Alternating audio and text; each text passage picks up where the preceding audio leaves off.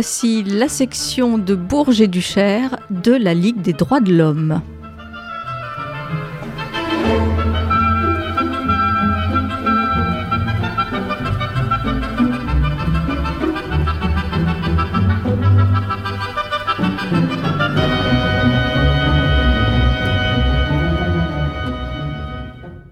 Bonjour à tous, euh, voici l'émission mensuelle de la Ligue des droits de l'homme de la section de Bourges et du Cher.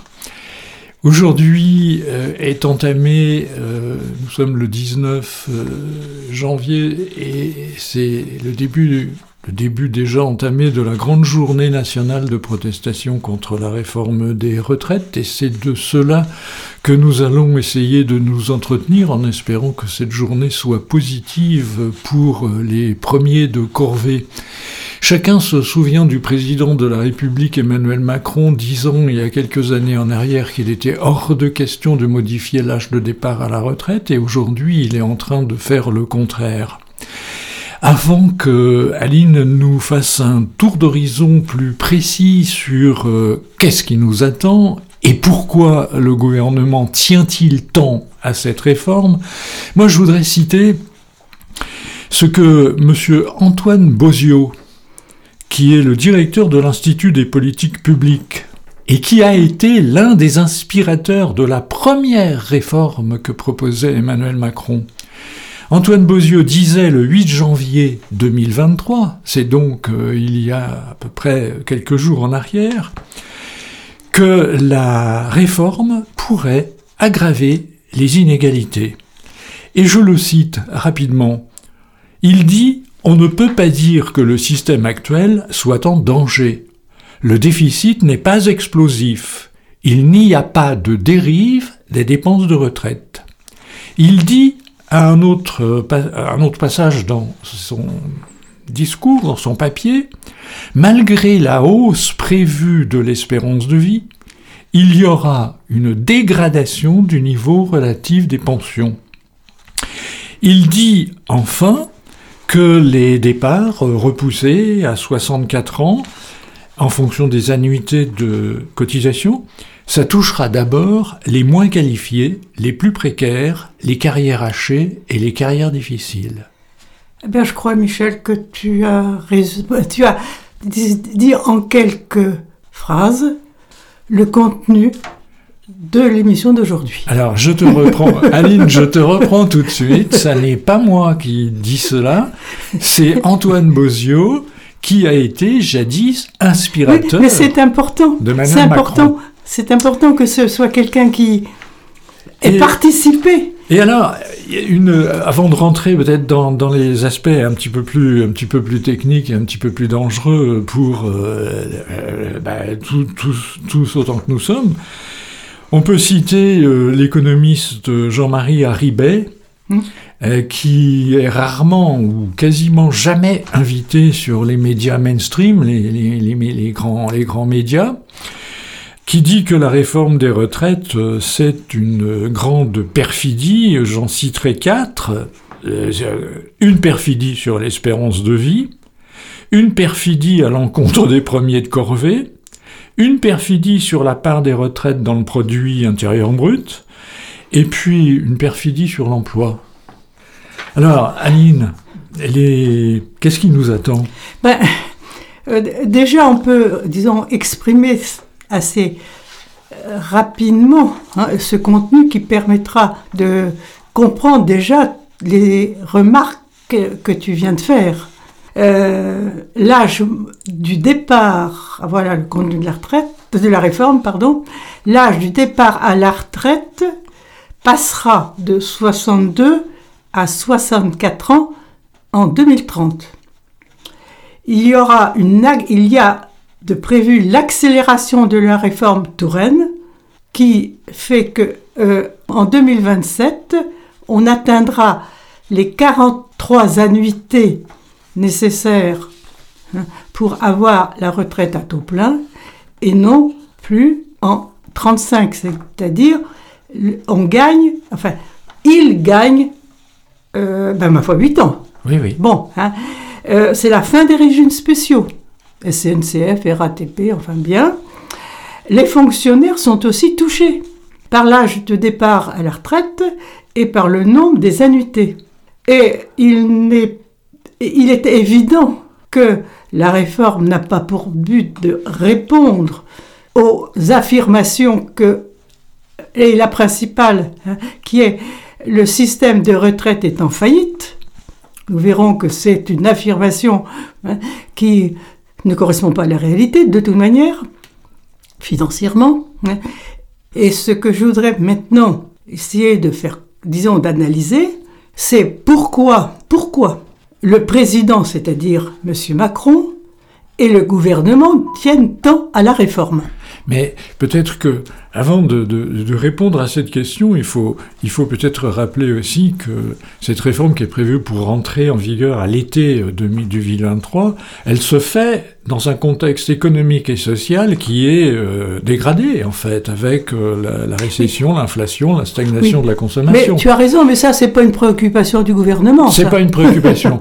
de plus, ils n'ont fait aucune étude d'impact social. Qu'est-ce que ça, qu'est-ce que ça a donné Non, non, ils n'ont pas fait d'étude d'impact social, mais ils affirment des choses sur le thème hein, qui ne correspondent pas à la réalité. Alors, avant peut-être de voir hein, bon, là, les conséquences de leur discours et des effets de la réforme, bien, euh, je pense euh, qu'il serait intéressant d'analyser la finalité réelle de cette réforme. Mhm. Pourquoi euh, le, président est en tient, il, tient tant plutôt, hein, euh, parce que son but fondamental, c'est pas des histoires de budget, c'est pas des histoires euh, de faire plaisir à la droite, à la gauche ou à n'importe qui, hein, c'est la transformation du modèle social, pardon, du modèle français de la protection sociale. Alors pour en faire l'explication, je m'appuie sur un article qui est paru dans Le Monde de Michael Zemmour, j'ai bien dit Michael, hein, qu'il n'y ait, pas de confusion. Il dit La réforme ne vise plus simplement à maîtriser la hausse des dépenses sociales, mais à les réduire structurellement, ce qui n'a jamais été fait depuis 1945. Et il dit aussi on comprend la finalité de cette réforme si on réalise qu'elle est un des éléments avec d'autres réformes qui permettent d'exprimer le sens, disons, euh, de la fin de la protection sociale conçue en 1945 par le gouvernement actuel. Mhm. Hein, il faut, il faut, il a, il a fait plusieurs réformes, Déjà, hein, la réforme sur le chômage, la réforme sur le service de l'emploi, sur les revenus de solidarité active, et elles sont des éléments qui, euh, avec la réforme des retraites, a pour but la protection sociale française dans le sens de la régularisation marchande. Macron considère que le, que le salariat est une relique et que l'assurance sociale est dépassée. Et avec un certain humour noir, lors du centenaire de l'Organisation internationale de la paix, il a affirmé la protection sociale a été bâtie durant le XXe siècle sur le salariat et le rapport à une organisation sociale productive était celle d'une économie à long terme. Et il poursuit, nous sommes dans un cycle d'économie de l'innovation, de l'innovation où la situation de plus en plus individualisée à cause du numérique. Le bloc donc des quatre réformes est bien dans le sens d'une protection sociale moins assurantielle et beaucoup plus libérale. Et moi, je ne, parle pas, je ne parlerai pas des petites, des moyennes entreprises ou des artisans, je parlerai des grandes, des très grandes entreprises mondialisées ou internationalisées, les multinationales, en France le CAC 40 par exemple, tout ce que tu viens de nous dire correspond à la politique que souhaitait déjà et qu'affirmait déjà comme nécessaire Kessler, qui était le numéro 2 du MEDEF en 1990, le moment est venu d'en finir avec les grandes réformes sociales et les grandes conquêtes sociales du Conseil national de la résistance mis en place par le premier gouvernement de Gaulle en 1945 et 1946. Autrement dit, il y a de la part de Macron un entêtement, alors que 67% des, citoyens refusent cette, réforme, un entêtement idéologique. C'est l'entêtement selon lequel, le, la conception selon laquelle il n'y a pas d'alternative au libéralisme économique. Donc, assurance sociale, protection sociale, etc., retraite, débrouillez-vous individuellement à faire votre cagnotte, votre cagnotte, vous irez vers des fonds de pension ou vous irez vers des assurances privées. Donc, il faut faire ça, il n'y a pas d'alternative à ça, c'est un gouvernement qui le pense ainsi, il faut libérer l'initiative, les capacités d'investissement des entreprises, etc. Sauf que c'est un discours totalement biaisé puisqu'il oublie de dire qu'il y a en fait 80 millions ou plus, milliards ou plus d'évasion fiscale, d'installation dans les paradis fiscaux. Et cerise sur le gâteau, c'est une information d'actualité un peu immédiate puisque c'était dans le journal Le Monde du 5 janvier dernier. L'information que la France vient de faire un grand bond en arrière sur la transparence financière en suspendant le registre des bénéficiaires effectifs de sociétés. Vive l'évasion fiscale, autrement dit, les Français ne pourront plus savoir qui sont les véritables propriétaires euh, des biens économiques. Il y a une dernière, chose qu'on peut peut-être dire aussi pour expliquer cet entêtement, c'est qu'il y a l'objectif de réduire les dépenses de retraite pour euh, compenser en fait euh, la suppression de la cotisation sur la valeur ajoutée des entreprises. C'est-à-dire, euh, bon, les entreprises sont moins moins touchées, moins taxées, cotisent moins, donc il faut récupérer de l'argent. On va le faire sur les retraites. Et ce que je voudrais dire, je, te rends tout de suite la parole, c'est que dans la mesure où il y a un grand nombre de gens qui ont euh, des parcours euh, hachés ou des situations de précarité, ces gens-là, s'ils veulent une retraite euh, complète, il faudra qu'ils payent évidemment des décotes et le gouvernement récupérera, mmh. récupérera une cagnotte avec ces décotes qui sont très Je nombreuses. Je pense qu'on verra ça dans les conséquences hein, en essayant tout de... À fait, tout à fait, tout à fait. je, je voulais quand même bon, si je peux me permettre, enfin, disons, euh, disons, synthétiser l'analyse que Michael Zemmour exprime hein, en disant ainsi les réformes des retraites et de l'assurance chômage ont pour, ont pour, ont pour point commun, excusez-moi, d'augmenter la main-d'œuvre disponible sur le marché du travail et de diminuer les protections sociales afin de dégrader le pouvoir des négociations des salariés dans une période où les employeurs redoutent les revendications salariales. Tout à fait, tout à fait. Et puis euh, sur la question de, tu poses aussi la question de, de, l'emploi et sur cette euh, sur cet aspect-là, il faut quand même parler des seniors aussi. Ben, on je pense qu'on en reparlera dans les effets. Si tu veux. Je pense euh, à tout regrouper, à tout regrouper sur le thème. Hein, quelles sont les conséquences, les effets généraux de cette, cette disons de cette réforme? C'est en conclusion aussi le recul des droits. C'est ça. Il y, aura, il y aura un formidable recul, euh, recul des droits. C'est quand même contraire aux, dispositions de la Constitution qui dit que la République française est une république sociale. Oui, puis bon, l'argumentation gouvernementale, c'est des sortes de slogans, euh, plus de justice. Bon, euh, on va voir que plus de justice, c'est quand même pas la réalité. Hein. c'est en fait le moyen de d'enfumer l'opinion publique oui, tout à pour fait. imposer des volontés pour obtenir la mutation de la protection sociale. C'est, pour revenir euh, au point de départ, c'est l'objectif fondamental de ce projet. Oui, et puis bon, euh, on peut dire que quand c'est une accélération de la diminution des droits pour euh, rendre plus brèves les retraites. Le gouvernement euh, ment quand il dit que sa réforme aura un impact positif parce qu'elle fera travailler davantage les Français, ce qui produirait plus de richesses, et etc., etc. Il ne pose jamais la question, jamais n'est posé la question, euh, ni par les officiels du gouvernement, ni au fond par les médias. Alors il faut aller creuser des, des médias qui sont pas très visibles. Mais la question du sens du travail, mm. des conditions du travail, de l'état d'esprit euh, dans lequel on effectue ce travail, est-ce qu'on l'effectue pour rapporter du fric à quelques propriétaires des, moyens de production, ou, ou est-ce que euh, on produit euh, dans la perspective du bien public Produire quoi? Produire comment?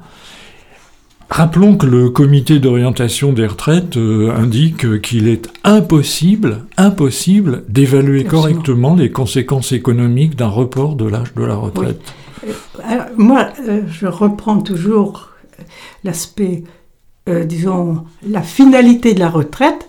Le but affiché serait de faire 20 millions, 20 milliards pardon, d'économies par an jusqu'à 2030 afin de financer d'autres priorités du gouvernement.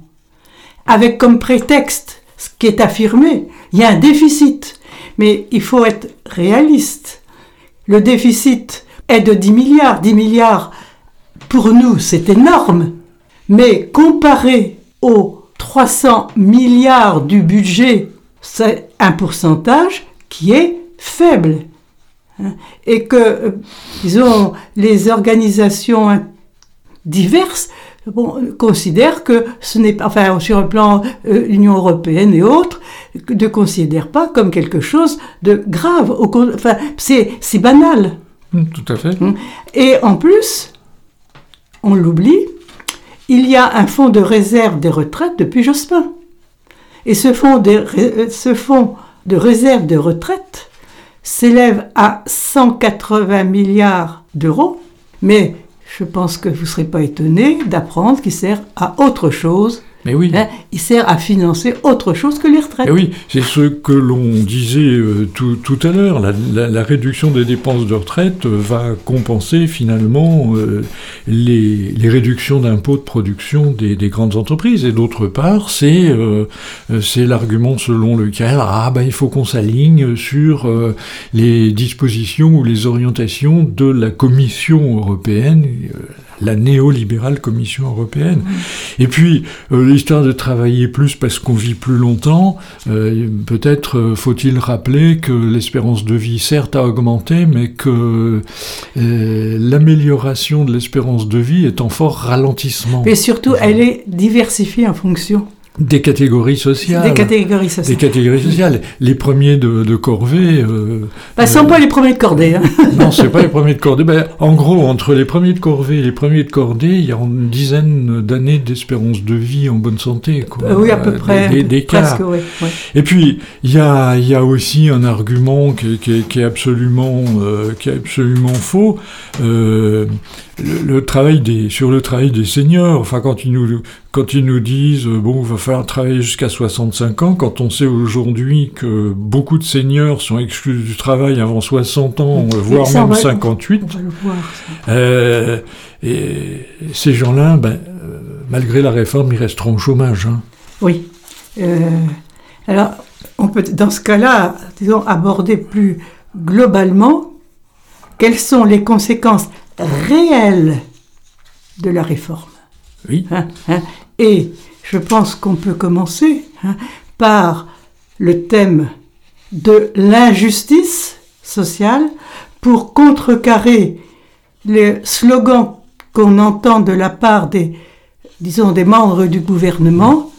La réforme a pour but plus de justice sociale. Alors, les 20 milliards d'économies prévues au niveau de l'injustice, hein, les 20 milliards d'économies prévues par la réforme seront prélevés en majorité sur les petites et moyennes pensions, c'est-à-dire les ouvriers et les employés, ceux qui ont qui ont une plus faible espérance de vie et qui souffrent déjà d'un système profondément injuste puisque ce sont leurs cotisations qui financent les, retraites des cadres à haute espérance de vie et qui souffrent le plus de la pénibilité Merci. au travail. et il faudrait d'ailleurs que ces critères de pénibilité et il n'en a pas, il ne l'a pas évoqué, soit reconsidéré parce qu'il y a quelques années, il en a ôté de la liste qui avait été fixée. Mais sur ces critères de pénibilité, euh, bon, euh, la justice, qui est l'une des conséquences majeures de cette réforme, c'est que le gouvernement affirme vouloir prendre en compte la pénibilité, travail de nuit, milieu hyperbare, gestes répétitifs, etc. Mais en fait, euh, le, marteau-piqueur est exclu, les vapeurs chimiques aussi. Euh, et M. Patria, ancien socialiste, euh, président du groupe Renaissance au Sénat, dit Ah ben oui, oui, mais il y a des exosquelettes qui font aujourd'hui le boulot plus, plus cynique ou plus bête, tu trouves pas mieux. Mais euh, sur les critères de pénibilité, mais euh, la personne qui se trouve euh, à l'hôpital trier les appels du SAMU, qui doit en quelques secondes prioriser ou pas tel ou tel, tel ou tel appel. Vous croyez qu'il n'y a pas de, de stress? Vous croyez qu'il n'y a pas de pénibilité? La personne qui euh, est obligée de faire 50 euh, ou 80 km tous les jours pour aller euh, faire de l'aide à domicile, vous croyez qu'elle n'a pas une pénibilité, qu'elle n'a pas de stress? Elle a peut-être plus de stress que le secrétaire général de l'Élysée. Hein? Le, bon, Passons, parce que là, hein, l'affaire colère, par exemple, hein, euh, on n'en parle pas beaucoup de celle-là. On parle d'autres affaires, mais pas de celle-là. Ah, je pense que dans les conséquences, il y en a une qui est assez, qui est pas du tout abordée. Hein. c'est l'impact de la réforme. Ben oui, il n'y a pas eu d'étude d'impact. mais il n'y a pas eu d'étude officiellement. Voilà, officiellement, il y en a. Mais il y a des économistes qui se sont posé des questions. Mais qui viennent jamais dans les médias. Euh, rarement. Hein. Ou alors, bon. Hein. Alors, le deuxième, enfin, le deuxième impact euh, serait, hein, sera, c'est pas au conditionnel, le creusement du déficit de la sécurité sociale. Cause, vous serez peut-être étonné, c'est le rôle social des retraités. En effet, les seniors à la retraite consacrent en moyenne une demi-heure de plus par jour que les seniors en emploi aux soins aux enfants ou aux personnes âgées de leur entourage. Le haut commissaire de la famille et de l'enfance évalue l'aide informelle fournie par l'entourage entre 11 et 18 milliards d'euros en 2017. Or depuis, ça s'est certainement disons, ça a certainement augmenté. Donc le recul du départ de l'âge à la retraite euh, entravera cette générosité intergénérationnelle et favorisera le déficit de la sécurité sociale parce que disons, ce que ces personnes à la retraite font vis-à-vis de leurs proches, il ben, faudra bien qu'ils soient assumés par des, organisations salariales. Absolument. Et ce que tu, ce que tu dis et ce que tu soulignes est extrêmement important et ça me, ça me donne l'envie de dire, et je vais le dire, que les premiers de cordée, d'ailleurs, euh, Macron, quand il parle des premiers de cordée, c'est complètement idiot parce que le premier dans une cordée, il est assuré par le second. Et s'il n'y a pas le second, le premier ne peut pas avancer. Bon, euh, cela étant dit, euh, les, ces, économistes bien en cours, ces néolibéraux, les gens du gouvernement qui nous parlent des lois de l'économie, il n'y a pas de loi de l'économie, il n'y a que ce que les hommes font, construisent, et en réalité, leurs critères de calcul économique, je prends le PIB, le produit intérieur brut, c'est du flanc, c'est faux, ça veut rien dire le chiffre qui est indiqué parce que il est, il, tout le travail, travail, travail social qu'effectuent les retraités tu viens de le dire, auprès de leurs enfants, mais aussi à l'échelle entière de la société, tout le travail des bénévoles. Mm. Pensons au Resto du Cœur, pensons aux, différentes sociétés de secours social. Cela n'est pas pris en compte dans le calcul du produit intérieur brut. Ah ben, oui, c'est évident. Et ça représente des centaines de milliers de travail. Ça, oui, et sans doute de milliards. Euh, ah oui, parce que oui. Sur le plan financier. et autrement dit, bah, ce que tu viens de dire, euh, ça, permet peut-être de souligner quand même que ce sont les catégories les plus modestes, modestes qui, avec cette réforme des retraites, vont subir une triple peine en fait. Un marché du travail de plus en plus précarisé, une réduction de la durée d'indemnisation du, du chômage qui est déjà actée, et puis une retraite réduite. Donc il y a bien un recul des droits. Hein. Oh, ça pour sûr. Euh, je dirais, bon, cette retraite est réduite financièrement, mais elle est aussi, et c'est très préoccupant, réduite au niveau du temps passé à la retraite. Hein. et ce temps passé à la retraite, deux ans, deux ans de moins, c'est deux ans de moins à payer à ces, à ces personnes leur temps de vie sera, disons, à la retraite sera réduit, mais les, le financement de leur retraite sera réduit d'autant. Hein, bon, ça, on ne le dit pas non plus. Et en réalité, euh, ce, ces, reculs euh, vont toucher euh, non seulement les plus précaires, mais parmi les plus précaires, particulièrement les, femmes. Les femmes, ça c'est fondamental. Hein. le montant des pensions versées actuellement aux femmes est inférieur de 40% à celui des hommes. Alors, euh, je crois que c'est Madame Borne qui disait qu'on allait, hein, euh, disons, euh, avoir la réforme allait répondre à cette situation d'injustice. En, en fait, rien de sérieux n'est prévu pour améliorer cette injustice, due aux conditions de la vie des femmes. Tout à fait. Et donc, euh, c'est une, en fait, c'est une aggravation de la situation euh, ben, euh, des seniors, des femmes. bon, peut-être on peut apporter quelques petites, précisions parce que le gouvernement répète ou les, propagandistes, disons, du gouvernement répètent tous les jours Ah, mais on a pris en compte des critères de pénibilité, etc. Soit. Et, euh, par exemple, le, travail répétitif. Mais le diable, il se cache toujours dans les détails. C'est comme dans les contrats d'assurance, il faut regarder tout ce qui est écrit en tout petit, petit, petit, petit en bas de la page. Avec une loupe. En réalité, les critères, les critères euh, de travail répétitif. Quand on regarde la précision euh, pour être éligible aux critères travail répétitif, il faut réaliser 30 fois le même geste en une minute, soit deux secondes par geste. Ça, c'est le, critère d'éligibilité. Si sur la chaîne de travail euh, chez Renault, euh, PSA ou autre, bon, vous n'êtes pas à 30 fois le même geste en une minute, vous n'êtes pas éligible au critère de travail répétitif. Euh, va, mesurer ça dans, dans une entreprise.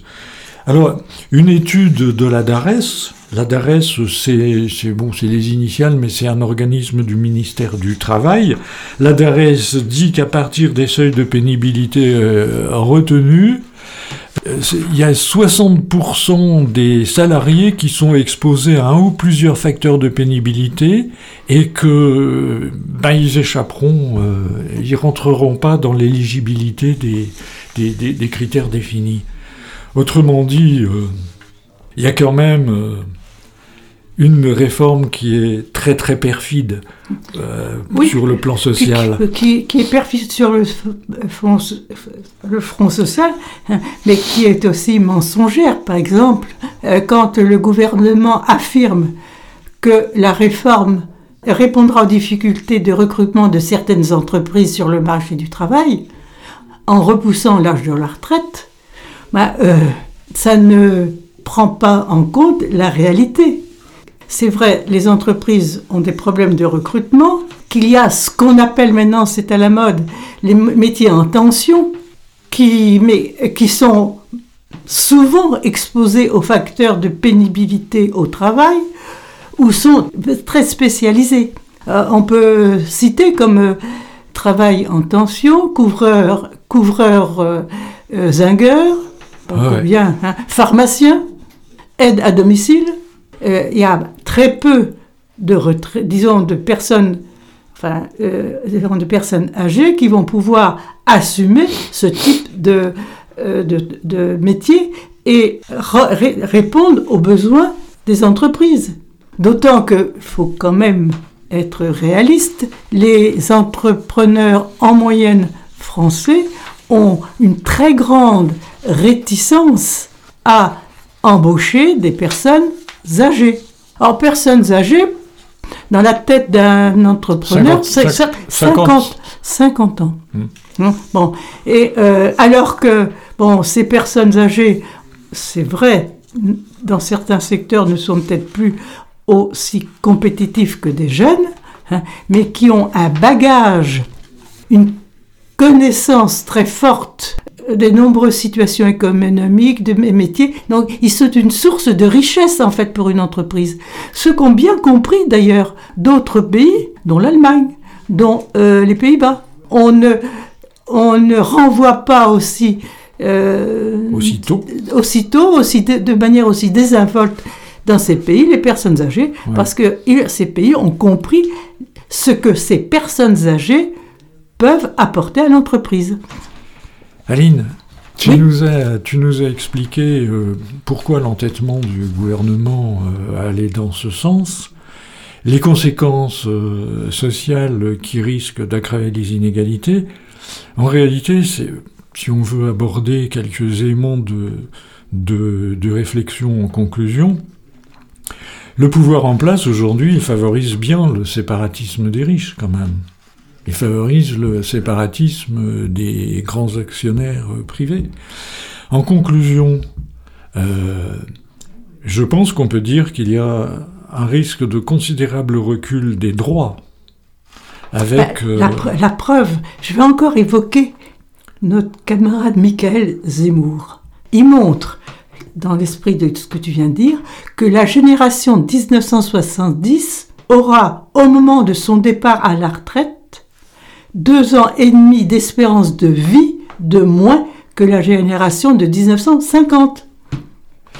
Donc, recul, recul des droits euh, et, au fond, mépris, euh, mépris social, mépris, euh, mép- mépris de la vie des plus modestes aussi. Recul des droits, mais la finalité, c'est de réduire Oui, le financement. oui, oui, oui, oui, oui. tout- bon, Euh, non, mais on répète parce que c'est important. hein. c'est important, oui. Ce que l'on donne aux plus riches, on le prend aux plus pauvres. Oui, oui, les, les plus riches, on a quand même la, disons, Mais- la chance en France d'avoir l'homme le plus fortuné du monde Oui, maintenant. oui, bien Ah, sûr. quand même. Bravo. C'est une richesse. Bravo, Monsieur Bernard Arnault. Euh, cela étant dit, euh, de- on peut aussi observer ce qui s'est passé depuis les premières réformes, hein, les réformes Raffarin, et puis après Touraine, etc. On constate que les seniors sont de plus en plus nombreux au RSA.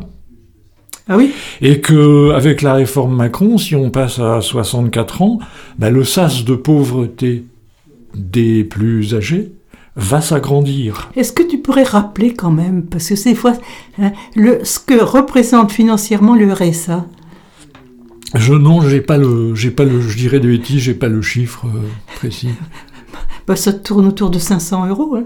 Oui.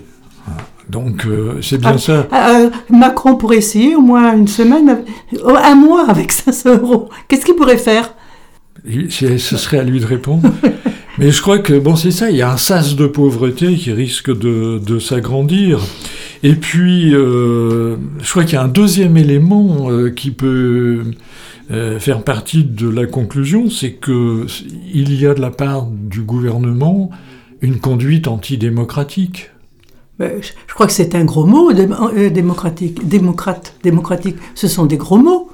En gros, il y a 33% des Français, d'après toutes les études qui viennent d'être faites, bon, comme toutes les études d'opinion, sondage, etc., c'est à prendre avec des pincettes, mais 33% des Français, en gros, bon, euh, les, soutiens de la Macronie, euh, qui seraient favorables à cette réforme, alors que 63% des Français sont euh, favorables à une seraient favorables à une contribution fiscale plus importante de la part des plus aisés.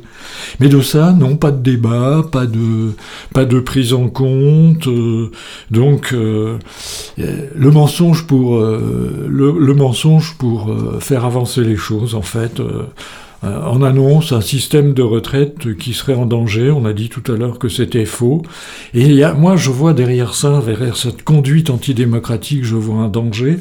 Le danger, c'est que ça risque de créer de plus en plus de, euh, comment dire, euh, de découragement, de repli, de ressentiment, et que ça risque de gonfler malheureusement les dangers de la droite extrême. Oui. Et puis enfin. Belle perspective. Je dirais aussi, euh, je dirais aussi la chose euh, suivante. Euh, ça peut aller, on peut, on peut aussi dans, dans nos, réflexions pour conclure sur ce, ce projet de, de loi retraite, qui a aussi un enjeu écologique que la dégradation des conditions de vie à venir avec cette réforme, c'est pas particulièrement écologique que euh, cette, cette, idée euh, sommaire euh, de produire plus pour consommer plus peut poser la question est-ce que c'est raisonnable? Est-ce que consommer de plus en plus de babioles jetables, c'est écologique? Est-ce que ça crée plus de bonheur que de travailler plus pour produire plus? Mais produire quoi? Produire comment? Bon, à coup sûr, ça créera aussi plus de pollution. Et ça fait penser euh, la situation dans laquelle on est de la part du, gouvernement. Euh, ça fait penser à ce proverbe qui dit euh, tel un chien qui retourne à ce qu'il a vomi, ainsi le fou qui répète sa folie. Voilà. Mes chers auditeurs, au mois prochain, en espérant que cette journée elle soit positive pour les luttes sociales.